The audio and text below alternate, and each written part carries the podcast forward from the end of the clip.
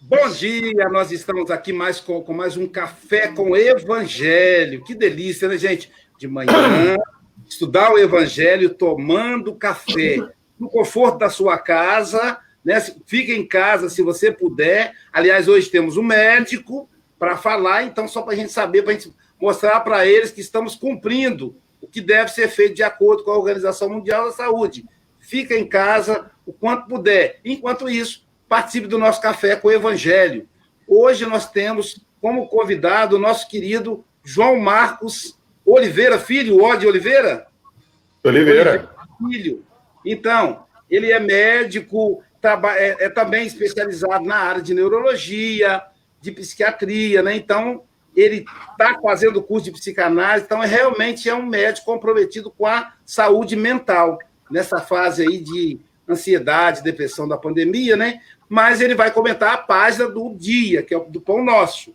Claro que vai acabar entrando o aspecto da saúde. Temos aqui ao nosso lado o nosso querido Ironil Carrara, músico, né, que veio a brilhantar, além de palestrante espírita, ele é músico. Do lado do, do Ironil, a gente tem ali o casal Mogas, que é a Flor Bela, olha que nome bonito, Flor Bela Mogas e Francisco Mogas. FM serve para Flor Bela, para Francisco, para Fábio, né, tudo começa com F. Então, são de Santarém, Portugal.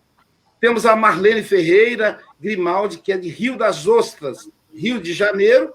Temos agora a nossa Silvia Freitas, que é de Seropédica, também Rio de Janeiro, e o nosso Nígel Marcos. Vamos, então, começar pedindo aí a Silvia para fazer a prece inicial e, em seguida, o Ironil fazer a leitura da mensagem de hoje. Vamos lá, Silvia. Jesus querido, bondosos amigos da espiritualidade, obrigada, Senhor, por mais essa oportunidade de reunirmos para conversar, conversarmos sobre o Evangelho. Obrigada por esse sábado, possamos aproveitar muito bem essas 24 horas que nos está sendo dada. Que tenhamos sabedoria e que mantenhamos no nosso coração a esperança, o otimismo, a fé e o entusiasmo. Graças a Deus que assim seja. Então vamos à página. É a página 40, não é isso, João? Leitura 40 do livro Pão Nosso, psicografado por Chico Xavier, ditado pelo Espírito Emmanuel. 40. Em preparação. Vamos lá, então. 40 em preparação. Tem um livro aqui na mão, hein? Mas... Com você, Lolio. Mas se precisar, a gente tem ele aqui também na tela para o público. Então vamos lá. Passagem evangélica. Diz o Senhor. Não é isso? Porém, é 40, desculpa, desculpa tá, tá, agora sim, em preparação. 40. Em preparação. Diz o Senhor: porém as minhas leis no seu entendimento e em seu coração as escreverei, e eu lhes serei por Deus, e eles me serão por povo. Paulo, Hebreus, capítulo 8, versículo 10. Traduziremos o evangelho em todas as línguas, em todas as culturas, exaltando-lhe a grandeza, destacando-lhe a sublimidade semeando-lhe a poesia, comentando-lhe a verdade, interpretando-lhe as lições, impondo-nos ao raciocínio, aprimorando o coração e reformando a inteligência, renovando leis, aperfeiçoando costumes e aclarando caminhos. Mas esperanças gestos e pensamentos, porque, em verdade, o céu espalhar-lhe a divina mensagem no, no mundo, um dia exigirá nos convertamos em traduções vivas do Evangelho na Terra. Caramba, isso é poesia, né? Isso não é nem uma mensagem não. Isso é poesia. Que lindo. Nossa, fiquei emocionado. O Emmanuel tem vezes que ele é poeta. João, com você então, meu amigo. Deus te abençoe. Você tem 20 minutos para poder fazer a sua exposição. Então, gente, bom dia a todos novamente, agradecendo a oportunidade de trabalho, Aloysio. E essa lição, é, a gente se vê obrigado a começar é, falando sobre o aspecto histórico da passagem do livro da Epístola de Paulo sobre os Hebreus. Paulo, nesse momento, ele cita o profeta Jeremias, né? e é interessante a gente fazer uma breve introdução histórica sobre isso. Jeremias foi um profeta que ele teve na sua missão mediúnica alertar o povo sobre a idolatria, sobre a desobediência à lei divina. Então ele foi muito perseguido, né? ele foi preso várias vezes, ele teve ameaçado de morte várias vezes. E mas Jeremias sempre foi muito fiel a essa mensagem da obediência à lei de Deus, da observância da lei de Deus e do chamamento do fiel para vivenciar a lei de Deus com o coração. Isso é muito presente na mensagem de Jeremias. Internalize a espiritualidade, internalize a lei de Deus. Não externalize. Ele teve uma, uma, um embate filosófico, ou um chamamento, né? não vamos dizer embate, mas vamos falar assim: ele teve um, um, uma proposta reflexiva filosófica muito parecida com o que Jesus fez na prática né, de chamar a atenção das autoridades, assim como Jesus chamava a, a, a, atenção dos fariseus, Jeremias chamou a atenção a todas as lideranças da época dele, justamente para isso, internalize a lei de Deus, vivencie a lei de Deus, seja um exemplo vivo da lei de Deus. E aí, se você pegar Paulo e Estevão, na segunda parte, capítulo 9, se não me engano, quando Paulo é preso, na, na viagem de Paulo de Cesareia até Roma, Emmanuel narra para gente exatamente o momento em que Paulo decidiu escrever essa epístola aos Hebreus, o trecho da onde saiu a nossa lição de hoje. E tem uma passagem super interessante, um fato super interessante nessa passagem, porque Paulo chegando em Roma e na narrativa de Emmanuel ele deixa claro que Paulo foi sempre muito bem-vindo, muito querido, muito aclamado por onde ele passou durante essa viagem para seu para sua prisão em Roma. Mas chegando nas proximidades de Roma, Paulo decide chamar os judeus que viviam ali para poder pregar a palavra de Jesus, segundo a narrativa de Emmanuel. E os judeus se mostram, como sempre, em todos os momentos que Paulo tentou fazer isso, muito resistentes, né? muito renitentes, muito críticos. E aí Lucas chama Paulo e fala assim: eu não sei como você consegue. Né? Como é difícil tentar convencer os hebreus. E aí Paulo fala que nós, raça humana, estamos divididos em duas partes. Aqueles que foram cristalizados pela ciência da Terra e esqueceram a transcendência, a necessidade de transcender a ciência da Terra, e aqueles que já tinham entendido ou recebido, perdão, entendido não, aqueles que já tinham recebido, já tinham tido contato com a mensagem do Cristo, da Boa Nova, que sempre existiu em toda a época da humanidade, fragmentos da Boa Nova, aqueles que já sabiam da Boa Nova, e a lei mosaica é uma fração dessa Boa Nova, mas se mantinham endurecidos. E ali ele via que os hebreus, apesar da vinda do Cristo, apesar da mensagem edificada da Boa Nova, a mensagem encarnada da Boa Nova, os hebreus ainda continuavam renitentes.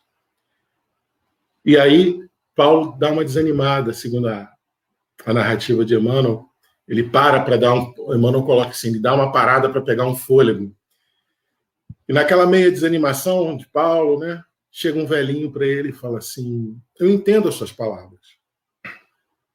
Eu vejo verdade nelas. E eu queria te pedir para que essas palavras do seu mestre Jesus, que você tanto fala, continuassem sendo pregadas para a gente, porque, acredite, Há, sim, seguidores da lei de Moisés de boa vontade que querem entender. E aquilo dá um ânimo novo a Paulo. E aí Paulo convida esse velhinho a participar da, da vida evangélica que Paulo tinha montado ali nas proximidades de Roma. E o que, que isso se encaixa na nossa lição de hoje? Assim como a Epístola dos Hebreus, e assim como a, a parte do texto de Jeremias, ao qual a Epístola de Paulo fala, é um chamamento para a gente poder reconsiderar as nossas atitudes e reconsiderar o nível de vivência evangélica que a gente tem. A gente sabe, e nós espíritas somos mestres nisso, de falar com muita paixão do evangelho. Mas aonde que o evangelho é realmente vivido na nossa existência terrenal? André Luiz tem uma lição que eu não vou me recordar agora o livro, perdão, porque ela me saltou aqui, mas onde ele fala exatamente isso da vivência evangélica. Que a vivência evangélica estaria no sorriso, no abraço, não pagar um café para alguém que tem fome. A lição nos chama a revivenciar o evangelho a cada instante da nossa vida, ressignificar. Religião é, por essência, religar e no momento atual que a gente está vivendo, e o Aloysio lembrou bem, não tem como a gente falar dessa lição sem falar do momento atual. E aí vejam a coincidência. Jeremias sempre dizia que Deus iria punir a desobediência, mas que iria reconstruir não só um mundo novo depois da destruição, mas um homem novo para Deus. E Paulo também, na carta aos Hebreus, ele diz que sem o evangelho de Jesus não há como o homem se reconstruir novo, não há verdadeiramente um homem novo. E essa vivência atual nossa frente à pandemia também é um convite para que a gente possa se reconstruir no Evangelho. Será que nós conseguimos pensar no Evangelho com constância? Será que cada ato, cada pensamento nosso, ele consegue nós conseguimos ver dentro do Evangelho, em cada pensamento, como na lição de André Luiz, é simples. São nos pequenos gestos. São naquelas atitudes que nós tomamos, no, né, que partimos a tomar do íntimo do nosso ser. Se cada pensamento nosso a gente tivesse um tempo para parar, para refletir sobre ele e tentar encaixá-lo no conhecimento evangélico que a gente tem, seria muito bom. Esse seria um grande avanço. E a doutrina dos Espíritos mostra isso. A gente sabe, segundo o livro dos Espíritos, que a lei de Deus está na nossa consciência, que Jesus é o melhor guia e modelo que Deus tem nos dado nessa nossa jornada evolutiva. E a gente sabe também que mistério se faz que o mal chegue aos excessos para que todos entendam a necessidade do bem e das reformas mas que para todos entenderem, e se eu não me engano, a Maria Dolores tem um poema lindo sobre isso, né? é a mudança do indivíduo que vai florescer a mudança do grupo. Para todos entenderem a necessidade desses desafios aos quais a gente está sendo é, convidados a vivenciar, talvez pensar mais no Evangelho, se permitir vivenciar mais o Evangelho nas pequenas atitudes, nas coisas singelas da intimidade do ser, seja a grande chave. Minha mãe sempre ensinou para gente, e eu, quem já me ouviu falar sabe que eu tento repetir isso o máximo possível. Minha mãe sempre ensinou para nós lá em casa o seguinte: não se esqueça que você está primeiro a serviço de Jesus. Talvez a gente tentar fazer uma reeducação do nosso pensamento para não esquecer disso. Existe algo maior que o seu ego, existe algo maior que o seu propósito. E existe algo que é maior e conecta nós todos de uma forma muito amorosa. Por isso é necessário que a gente vivencie mais e melhor o Evangelho. Para isso, a gente tem que estudá-lo mais, refletir mais sobre ele e tentar colocar ele nas pequenas atitudes do seu dia a dia. Antes dessa pandemia começar, eu vinha num ritmo um pouco mais acelerado de estudo evangélico, me permitia estudar um pouco mais. E eu vivenciei uma experiência muito interessante. Em certo momento, eu acredito que seja de tanto estudar, de tanto me permitir estudar o Evangelho, os meus pensamentos começaram a vir em forma de versículos. Eu tinha certas dúvidas Né? E quando eu pensava sobre essas dúvidas, ou quando eu pensava sobre certas questões do cotidiano mesmo, simples, o meu pensamento era assaltado por mensagens, fragmentos dos estudos evangélicos. E a gente sabe que esse pensamento de assalto nada mais é do que a intuição dos nossos irmãos da parte espiritual. Então, quem sabe, estudar o Evangelho mais e melhor proporcione uma comunicação melhor com os nossos irmãos que estão nessa missão de cooperar conosco, nossos irmãos da espiritualidade. Outra coisa que é necessário a gente revisar é essa visão prosélita, essa visão puramente religiosa do Evangelho. Hoje em dia, as neurociências, as ciências do comportamento da cognição, têm observado e têm constatado que a vivência espiritual legítima, ela além de ser terapêutica, ela é neuromodulatória. O que quer dizer isso? A gente sabe que vivenciar a experiência espiritual, além de nos curar, e quando eu falo curar, eu estou falando física e mentalmente, ela também proporciona uma mudança do nosso padrão neurocognitivo, nosso padrão neurofuncional. Ou seja, melhora o nosso cérebro. Então a gente precisa começar a olhar a boa nova do Evangelho de uma forma menos mítica e distante. E começar a olhar o Evangelho de uma forma mais próxima e objetiva. Ali é um código moral Ali a gente encontra terapia, ali você encontra respostas, encontra reflexões. A maior dificuldade que eu tenho no meio técnico e científico de fazer com que as pessoas entendam que o evangelho vai muito além da religiosidade é a questão do, do mítico, é a questão do, do proselitismo. A gente sabe que pela história da humanidade o evangelho foi feito como um instrumento, muitas vezes, de massa de manobra. Talvez o convite principal seja esse: vamos mudar esse paradigma. Vamos começar a ver o evangelho como um manancial filosófico e científico que é.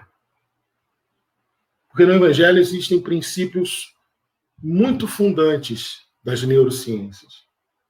A história de Jesus é uma grande viagem pela capacidade do nosso cérebro de pensar, de se melhorar, de refletir. Talvez se a gente começasse a ver o Evangelho com a praticidade e a simplicidade que ele contém, ele se tornasse mais próximo de nós. Porque o maior desafio é esse. E a, menção, a mensagem hoje do Pão Nosso nos traz esse convite. A gente fala, a gente traduz, a gente alegoriza, fantasia, repete. Mas como se internaliza? Qual é o grande segredo? Aonde está escrita essa cartilha? Como é que eu posso internalizar o evangelho em mim? Não é diferente das outras coisas que a gente aprende. É vivenciar pensando, sentindo, falando.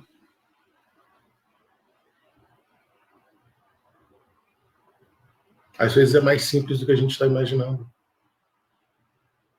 Eu estava conversando com um grande amigo esses dias e ele estava me cobrando justamente isso.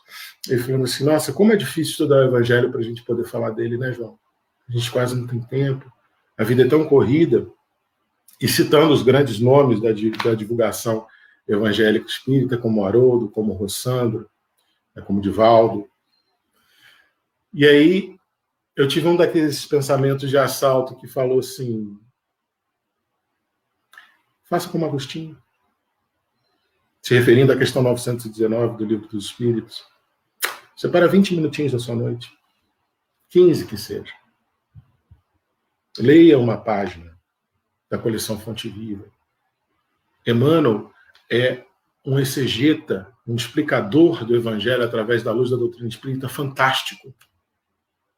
Na minha opinião, do mundo dos espíritos, talvez seja, eu ouso dizer isso, um dos maiores em quantidade, em, em amplitude de explicação. Palavras de Vida Eterna, coleção Fonte Viva, o nosso, Linha de Luz, Fonte Viva, Caminho, Verdade e Vida. Tantos outros. Leia uma página. Reflita. Pare um pouco antes de dormir, faça como Agostinho orienta. O que, que, eu posso ter feito que posso ter ofendido a Deus, que posso ter ofendido ao meu próximo, que posso ter ofendido a mim mesmo? O que em mim precisa de reforma? Como eu pretendo realizar essa reforma? O que eu já tenho de necessário para que essa reforma se comece hoje, nessa noite, nesse desdobramento que eu vou realizar agora? É uma pergunta simples. O que, que eu aprendi com Jesus hoje, nessa leitura, nesse diálogo que nós estamos tendo? E se policiar para que esse pensamento se desdobre nas suas atitudes gradativamente, porque as conversões do Cristo, elas são tão mais agudas quanto mais rápidas.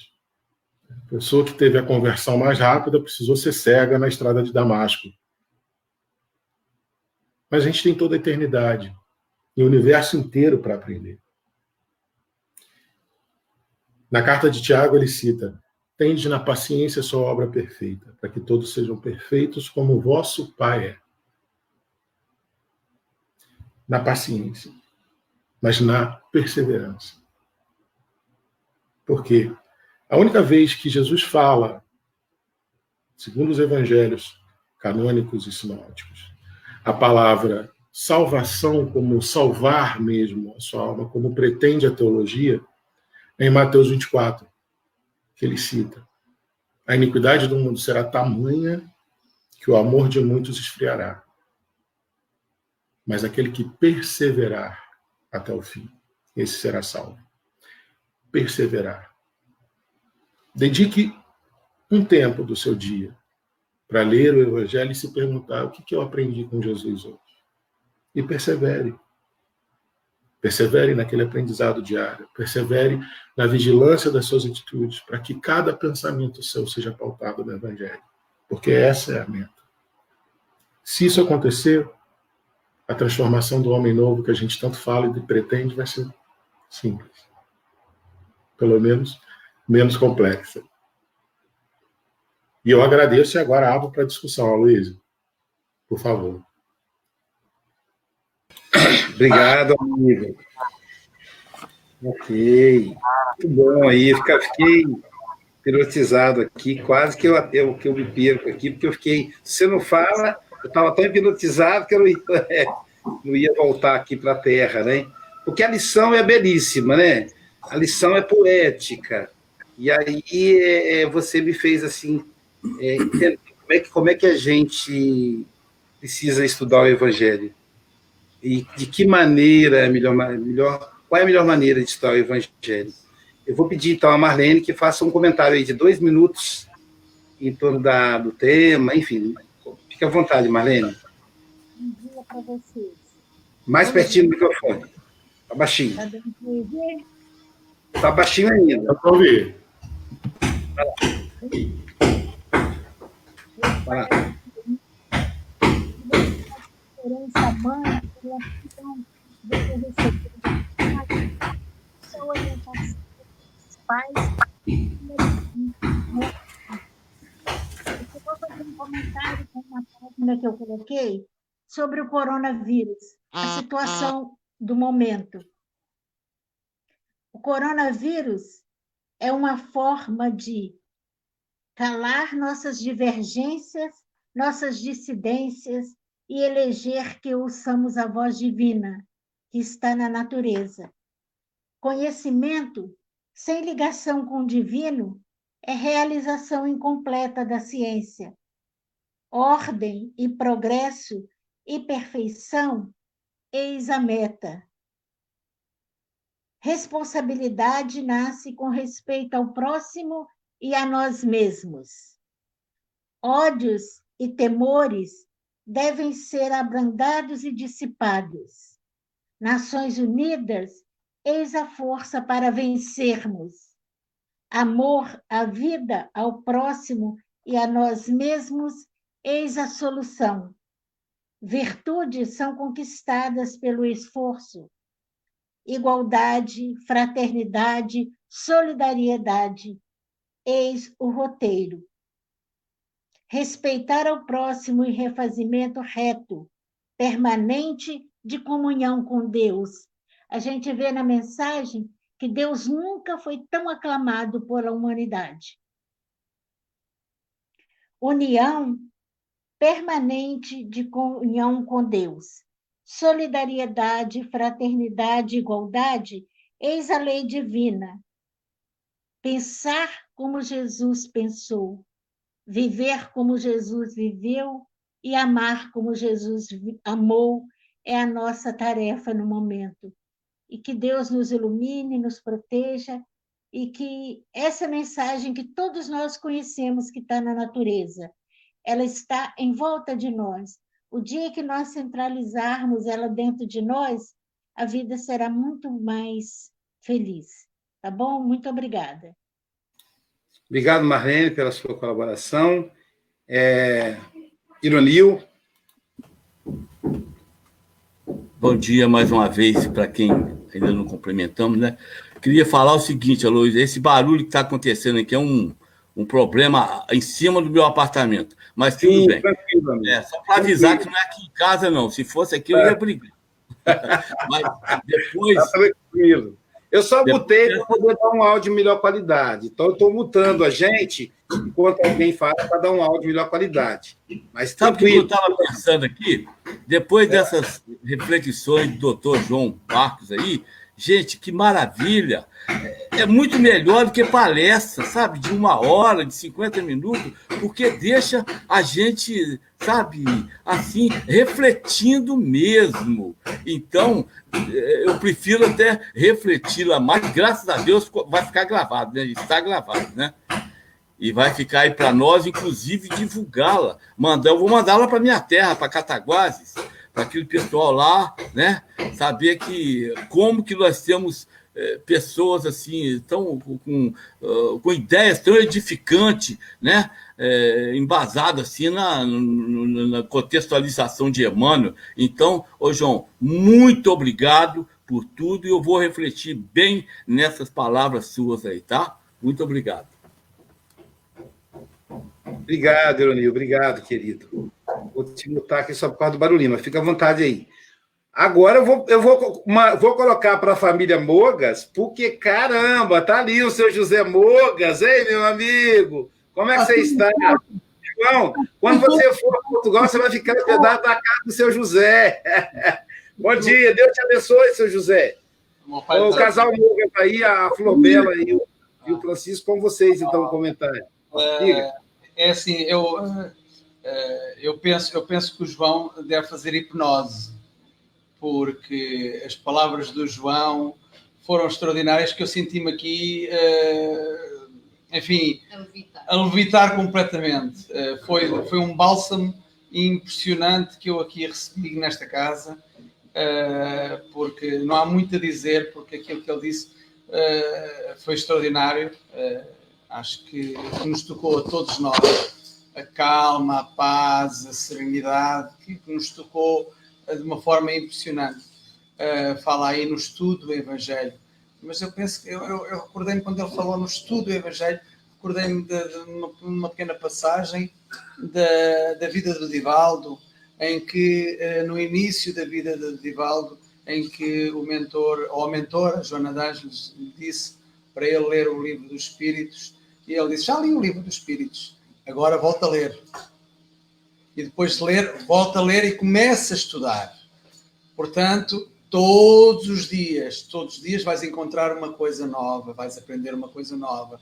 E ele está com 93 anos e continua a dizer que continua a ler todos os dias e continua a ver coisas novas. Pois é, uh, e, o, João fez-me realmente lembrar uh, que nós podemos fazer isso com o Evangelho também, devemos fazer isso com o Evangelho.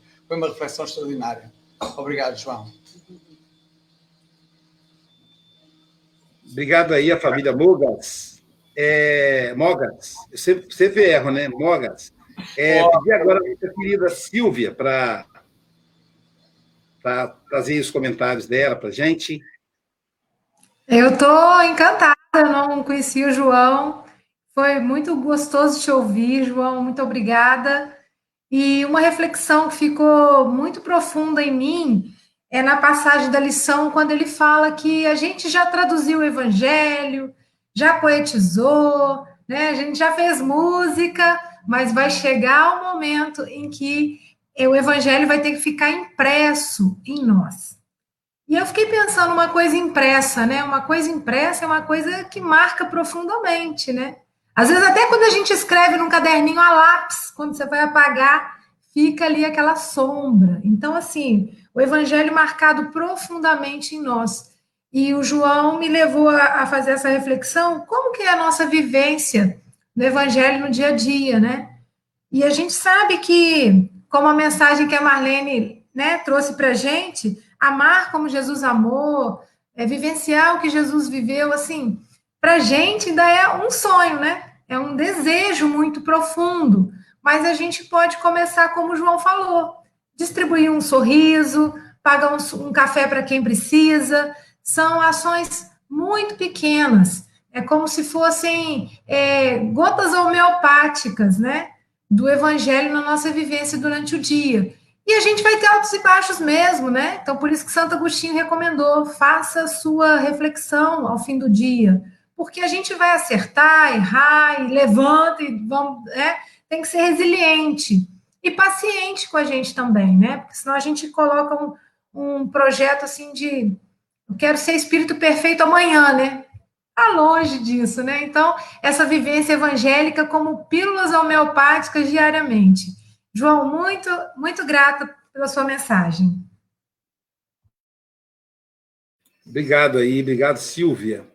É, eu vou fazer como ironia. Eu acho que a mensagem do João é tão. me tocou tanto que eu vou me silenciar para ouvir mais um pouquinho e lembrar é, que o João, ele é, veja bem, ele tem especialidade em neurologia, em psiquiatria, e agora, com a psicanálise, imagina esse homem no consultório, que maravilha deve ser, né? Por isso que a, a, a agenda dele é disputada. Então, João, muito obrigado, meu amigo, por nos presentear aí nessa manhã de sábado. Aqui em casa também, Lolio, está em reforma também, cara. Por isso que eu estou mutando aqui a casa do pai, dá um barulho que chega aqui às vezes, né? Então, meu amigo, um, um abraço na Soninha, abraço Marlene, Silvia, um beijo no seu coração, um beijo no coração da Marlene. Seu José Mogas, meu querido amigo, eu te amo. Beijo no seu coração. É, Flor Bela, Deus te abençoe aí na frente de trabalho do Covid-19, que você seja protegida sempre.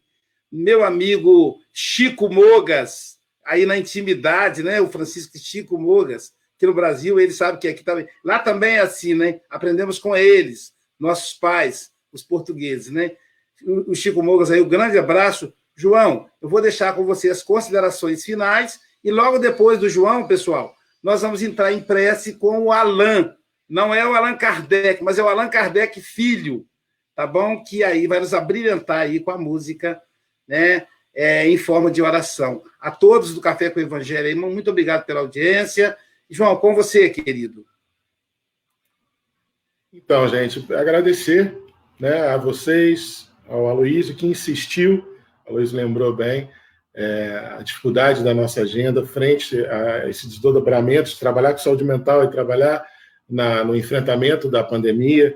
Né, isso tem consumido um tempo grande. O Aloysio insistiu, o Aloysio teve várias negativas minhas antes da gente ter o mérito. Eu falava, Luiz, é porque o mérito ainda não chegou, Luiz. Eu ainda não tenho mérito de participar disso.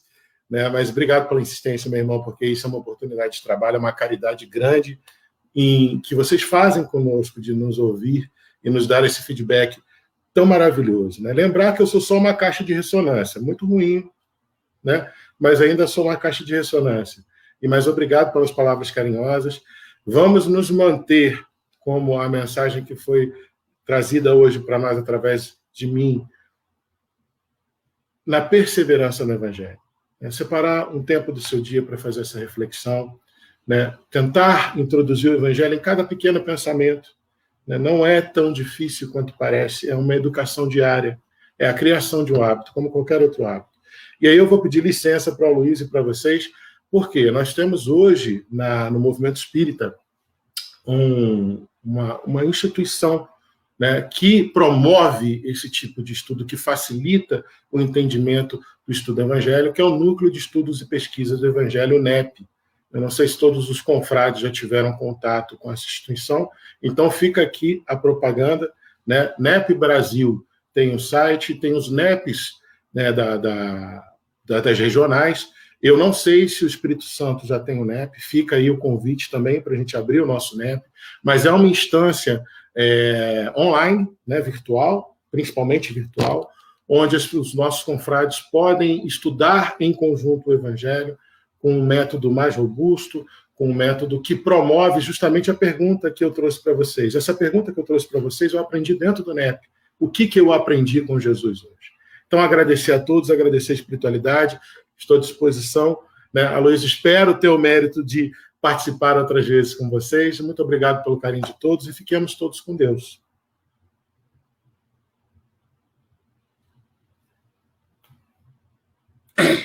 Obrigado, João. Agora vamos então para o nosso amigo Alan Filho.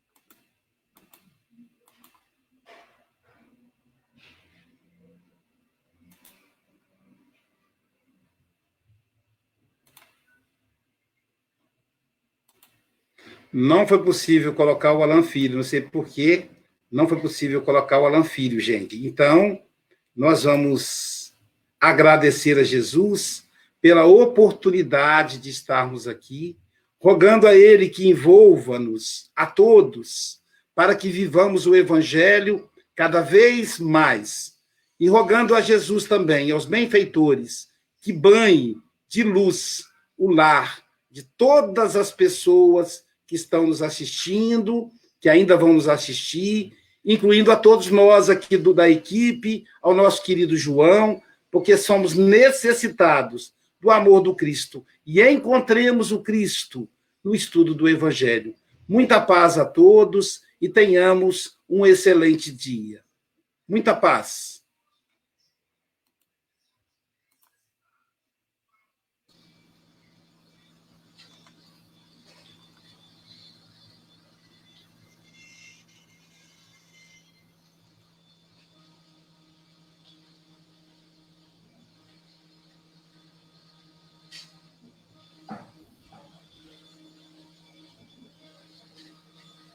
Está tão bom que nós não conseguimos sair do live.